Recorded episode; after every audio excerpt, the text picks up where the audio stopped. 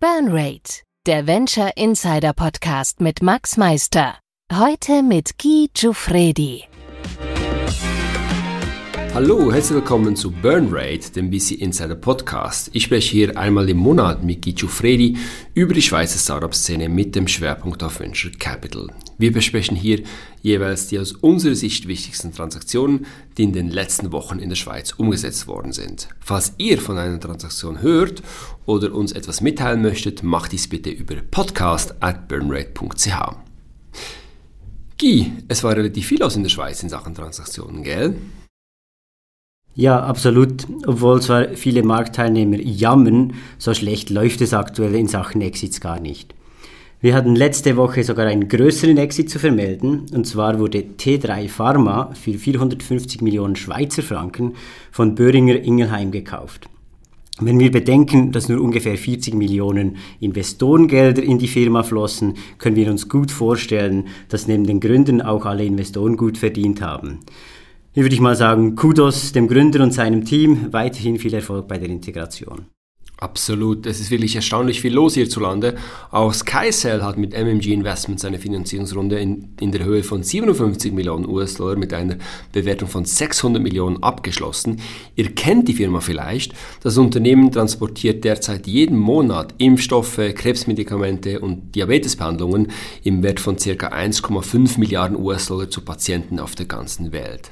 Gemäß Insidern gibt es nun im Rahmen von Sekundärtransaktionen die Möglichkeit, im Umfang von 30 Millionen US-Dollar Anteile an SkyCell zu erwerben. Wer also an die Firma glaubt, kann jetzt zuschlagen.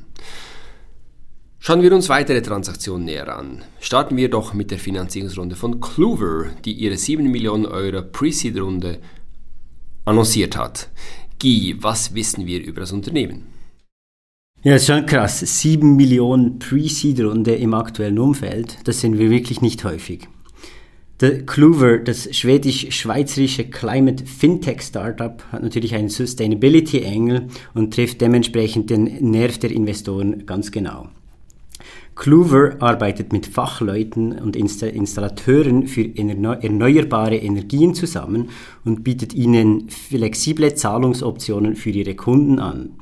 Das heißt, die Kunden, also Installateure und Fachleute, können dank Clover ganz einfach Finanzierungsoptionen, Kreditfinanzierungen oder äh, die ganze Anlage als Mietmodell für Solaranlagen oder Wärmepumpen äh, direkt auf der Offerte äh, dem Kunden weitergeben.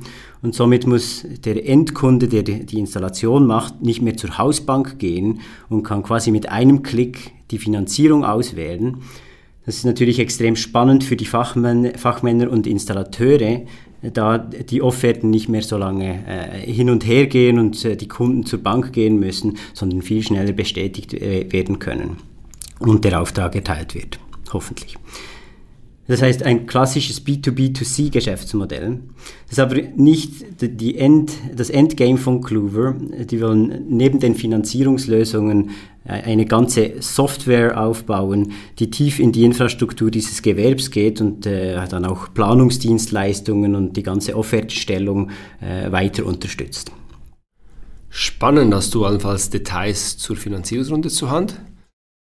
Ja, das habe ich effektiv. Ich konnte mich diese Woche kurz mit dem Founder, oder mit einem der Co-Founder, Jodok Betschart, austauschen. Er ist eigentlich auch ein Bekannter im Schweizer Startup-Ökosystem. Er hat Evenito mitgegründet vor einigen Jahren und dieses äh, bis zu mehreren Millionen ARR aufgebaut. Zur Finanzierungsrunde wissen wir, es ist eine 7 Millionen Euro Pre-Seed-Runde. Die wurde von 9900 Capital angeführt und von QED und Broadhaven Ventures sowie dem Scout Fund von Index Ventures gejoint. Die Runde ist nicht nur Equity, sondern auch ein Teil Debt. Wahrscheinlich zur Finanzierung des Mietmodells, das sie den Kunden anbieten. Die Runde war anscheinend massiv oversubscribed und den Foundern ist es gelungen, einen FOMO-Effekt auszulösen. Sie hätten sogar fast das Doppelte aufnehmen können, hat er mir gesagt. Spannend an der Runde finde ich die, Zusammensetzung der Investoren. Es ist sehr internet, international mit den VCs und auch diversifiziert mit VCs und Industriellen. Für 9900 Capital ist Clover das erste Investment und damit sicher auch wohl überlegt, wo sie dies platzieren. Der neue 120 Millionen Fintech Fund wurde von zwei erfahrenen Gesichtern aus der VC-Szene kürzlich aufgebaut. Hier muss ich kurz spicken. Der eine Founder heißt Chris Corbishley und der war Principal beim mysteriösen und sehr erfolgreichen VC-Fund Head of Sophia und der zweite Partner Rory Mounsey Hasham, muss ich auch wieder spicken, äh, der, der, kommt aus dem Hause der Bill und Melinda Gates Foundation. Dementsprechend passt natürlich Clover auch ideal zu ihrem, äh, zu ihrem Fund. Ja, mit den 120 Mio Dry, Dry Powder, da bin ich gespannt, was sie da in den nächsten paar Jahren anstellen. Auf jeden Fall mal viel Erfolg mit dabei. Du hast es erwähnt, QED hat auch mit investiert, die sind doch eher bekannt für Later-Stage-Runden. Ja, genau. QED ist eigentlich ein typischer Series A Fintech-Investor, der weltweit investiert. Im Moment investieren sie mit ihrem über 200 Millionen USD äh, großen Venture Capital Fund Nummer 7. QED hat gemäß Insidern nach genau dem Geschäftsmodell von Clover in, in Europa gescoutet, da sie bereits ähnliche Investments in Nord- und Südamerika haben, die scheinbar sehr gut laufen und auch äh, bereits einige Milliarden Umsatz machen. In Clover haben sie eigentlich nur dank der bestehenden guten Zusammenarbeit äh, mit den VCs, die die Runde gejoint haben in, äh, und sie andere Investments mit ihnen haben, äh, die Ausnahme gemacht. Und es ist natürlich extrem spannend für Clover, so einen typischen Series A-Investor an Bord zu haben. Somit sollten die nächsten Runden eigentlich auch bereits gesichert sein. Hat natürlich auch die Kehrseite, setzt natürlich das Team jetzt auch unter Druck, dass sie die Hürde der Top-Investors äh, für ein Follow-on-Investment jetzt auch erreichen. Sonst könnte es dann auch äh, plötzlich schwieriger werden, hier die Finanzierungsrunde zu schaffen. Ja, wollen wir zur nächsten Transaktion weitergehen? Äh, ich würde sagen, wir gehen da hier zu Aloha. Äh, Max, du kennst den Founder sehr gut und äh, sie haben kürzlich eine 5 Millionen Schweizer Franken Runde kommuniziert. Was macht Aloha denn genau? Ja, ich hatte in der Tat kürzlich Kontakt mit Gründer Walter Salchli, der mir interessante Inputs zur Transaktion gegeben hat. Die 2019 gegründete Firma hilft den Kunden beim Vergleich und Abschluss von Mobilfunk- und Internetverträgen. Allah hat rund 65.000 Kunden ähm, gewonnen und das ist beachtlich. Zusätzlich zu den traditionellen Vertriebskanälen ist also ist und Twint integriert, wo 5 Millionen NutzerInnen einen Handy- oder Internettarif vergleichen und abschließen können. Im Jahr 2023 hat Allow trotz wirtschaftlichen Herausforderungen ein beeindruckendes Wachstum erzielt mit einer Umsatzsteigerung von ca. 35 Prozent und erwirtschaftet gemäß Walter einen positiven Betriebsertrag. Das sind natürlich ideale Voraussetzungen für eine Finanzierungsrunde. Und konntest du irgendetwas über die Bewertung erfahren? Hat er da ein paar Zahlen locker gemacht? Absolut. Die aktuelle Bewertung von Alao liegt bei stattlichen 40 Millionen Schweizer Franken und spiegelt das zukünftige Wachstumspotenzial wider.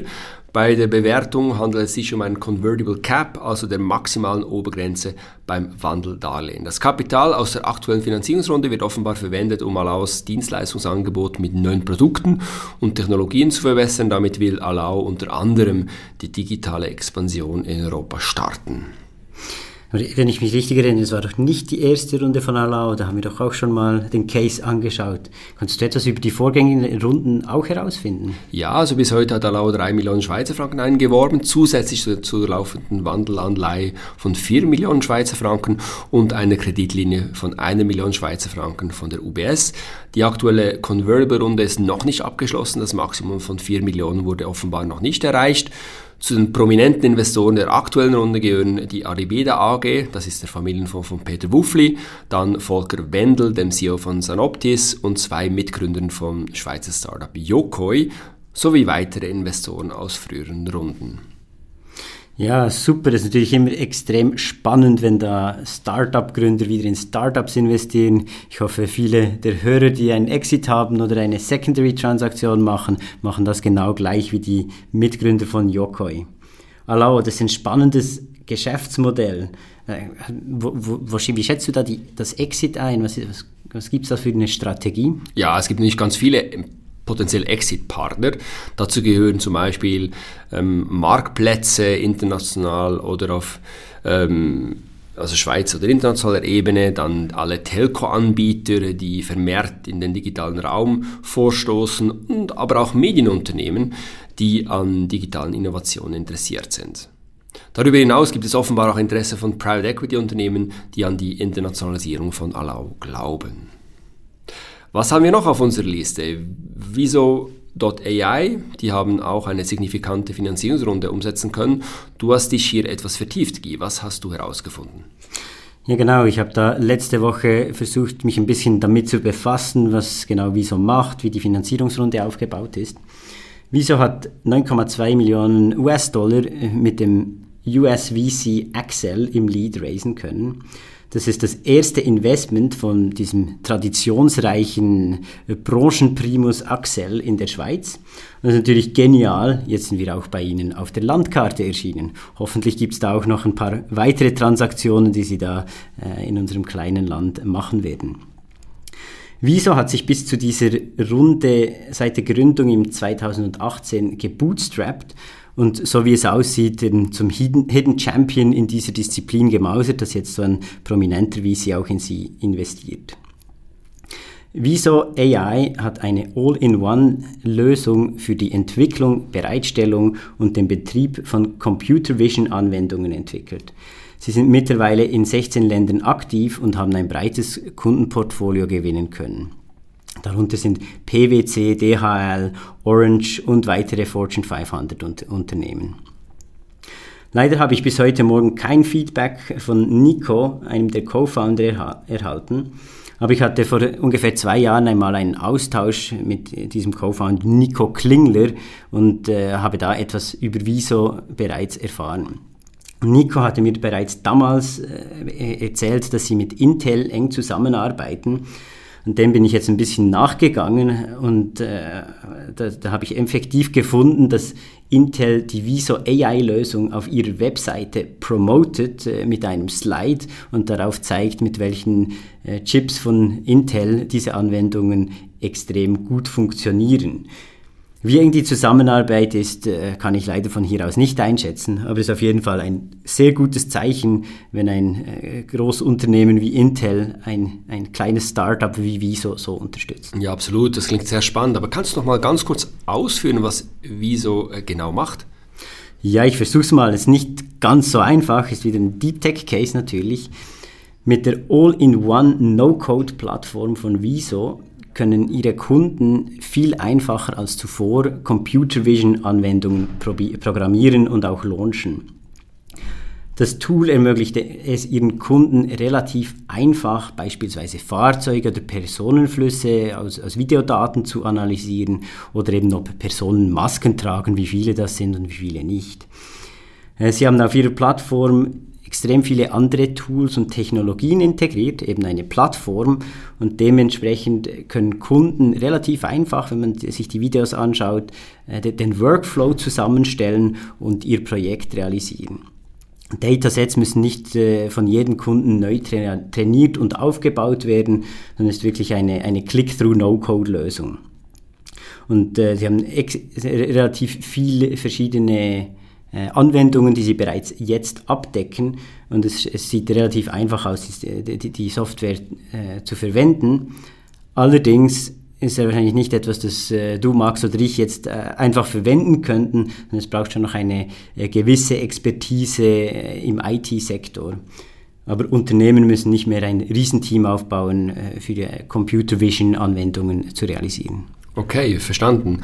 Was hast du über die Finanzierungsrunde herausgefunden? Ja, leider habe ich da nicht viel mehr äh, herausgefunden, als bereits in den Medien bekannt ist. Die Seed-Runde ist die erste Runde der Firma und die war eben mit 9,2 Millionen US-Dollar eine sehr gute Seed-Runde für eine gebootstrappte Firma. Ich habe mich da ein bisschen schlau gemacht, äh, gibt es ein paar Tricks, Gemäß Handelsregister bin ich mal schauen gegangen und dort äh, findet man, dass die Verwässerung ungefähr bei 20 Prozent liegt. Das äh, heißt, die Post-Money-Bewertung äh, war rund 40 Millionen US-Dollar. Und ja, neben Axel äh, hat sehr wahrscheinlich kein weiterer VC investiert, außer dieser wollte bewusst nicht erwähnt werden. Es gibt ja auch solche VCs. Ähm, es haben auch noch einige namhafte US Business Angels in die Runde investiert. Da wir nicht viel mehr herausfinden könnten, wenn jemand in der Hörerschaft irgendetwas äh, mehr zu dieser Transaktion gehört hat, würden wir uns freuen, äh, die News äh, auf der E-Mail-Adresse podcasts at burnrate.ch zu erhalten. Ja, gehen wir doch noch zu unserer letzten Transaktion von heute. Ready. Du kennst das Unternehmen schon lange und auch relativ gut, oder? Ja, ich kenne die Vorgeschichte der Firma gut und stehe mit dem Gründer Dave Hengartner in Kontakt. Wir hatten Ready auch mal auf dem Tisch, gell? Hatten das Investment dann aber nicht gemacht, weil wir nicht sicher gewesen sind, ob es sich um ein skalierbares Geschäftsmodell handelt. Du kannst dich erinnern. Ja, absolut. Wir hatten da eine interne und eine sehr intensive Diskussion dazu, genau. Ready baut ein sogenanntes Operating System für Corporate Innovation. Die Software unterstützt Firmen in verschiedenen Bereichen. Im Deck steht konkret, äh, Ready wird zum führenden Anbieter eines Innovationsbetriebssystems für Unternehmen, die eine skalierbare Lösung suchen, die zu messbaren Ergebnissen führt. Die Firma hat Top-Investoren wie zum Beispiel Verve, Firefly oder Swisscom, die offenbar fest an Ready glauben. Ja, das ist ja super. Wie viel, weißt du, wie viel äh, Geld in die Firma in dieser Runde äh, geflossen ist und wer das Geld investiert hat? Mhm, insgesamt wurden bisher 6 Millionen US-Dollar aufgenommen, in der aktuellen Runde 4 Millionen US-Dollar bestehen aus Equity und einem kleinen Teil UBS-Wachstumskredit. Gemäß dem Gründer fließt das Geld primär in die Produktionsentwicklung.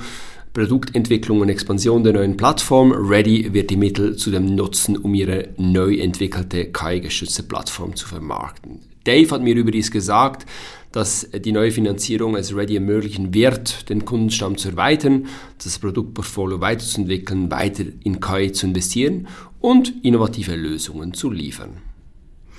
Ja, spannend. Hat er auch irgendetwas zu den Geschäftszahlen gesagt? Oder was, was, was, schätzt du so ein? Wo steht Ready heute? Ja, ich muss hier ein bisschen selber recherchieren und gehe davon aus, dass Ready heute circa 4 bis 5 Millionen ähm, Umsatz macht. Dies ist aber eine Annahme, die Zahl kann gut auch höher, eventuell auch tiefer liegen. Zudem gehe ich davon aus, dass ca. 70% des Umsatzes recurring, also wiederkehrend sind, was ein sehr guter Wert wäre. Aufgrund der hohen Kosten ist die Firma sicherlich noch nicht EBITDA positiv, deshalb macht auch die aktuelle Finanzierungsrunde absolut Sinn. Auch hier deine Lieblingsfrage. Was ist eine mögliche Exit-Strategie für die Firma? Gute und schwierige Frage. Dave sagt, Ready möchte Category Leader im Bereich Corporate Innovation werden. Ich sehe auch Potenzial im Software Consulting Bereich. Hier sind Firmen wie IBM oder Deloitte vorne mit dabei. Das ist natürlich eine spannende Ausgangslage für einen Exit. Ja, das stimmt. Das wäre es für heute gewesen. Wir möchten uns herzlich für eure Aufmerksamkeit bedanken und freuen uns, wenn ihr beim nächsten Mal wieder zuhört bei Burn Rate, dem Schweizer VC Insider Podcast. Take care und tschüss.